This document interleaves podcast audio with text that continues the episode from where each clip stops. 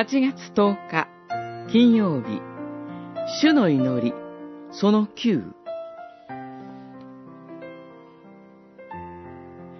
国と力と栄えとはローマの信徒への手紙11章。ああ、神の富と知恵と知識のなんと深いことか。誰が神の定めを極め尽くし、神の道を理解し尽くせよう。一体誰が？すべてのものは神から出て、神によって保たれ、神に向かっているのです。栄光が神に永遠にありますように。アーメン。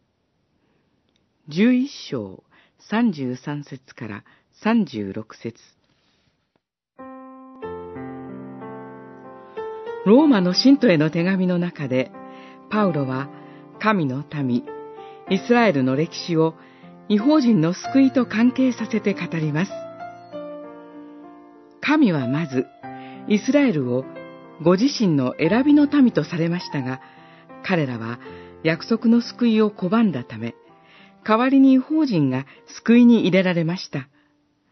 そのようにして、神が違法人を救ったことで、ユダヤ人に妬みを起こさせ、彼らをも救いに招こうとされたのです。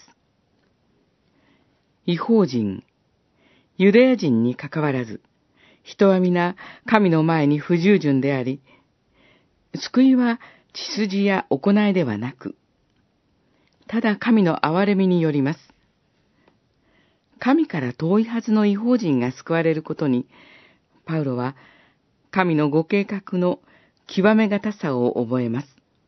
と同時に、彼は自分が救いに入れられている事実に驚きます。ユダヤ人である彼は、かつて神の恵みの福音を正面から否定したからです。私たちも自分の救いの根拠を見つめるとき、神の憐れみに賛美が溢れます。栄光が神に永遠にありますようにと。国と力と栄とは限りなく汝のもの。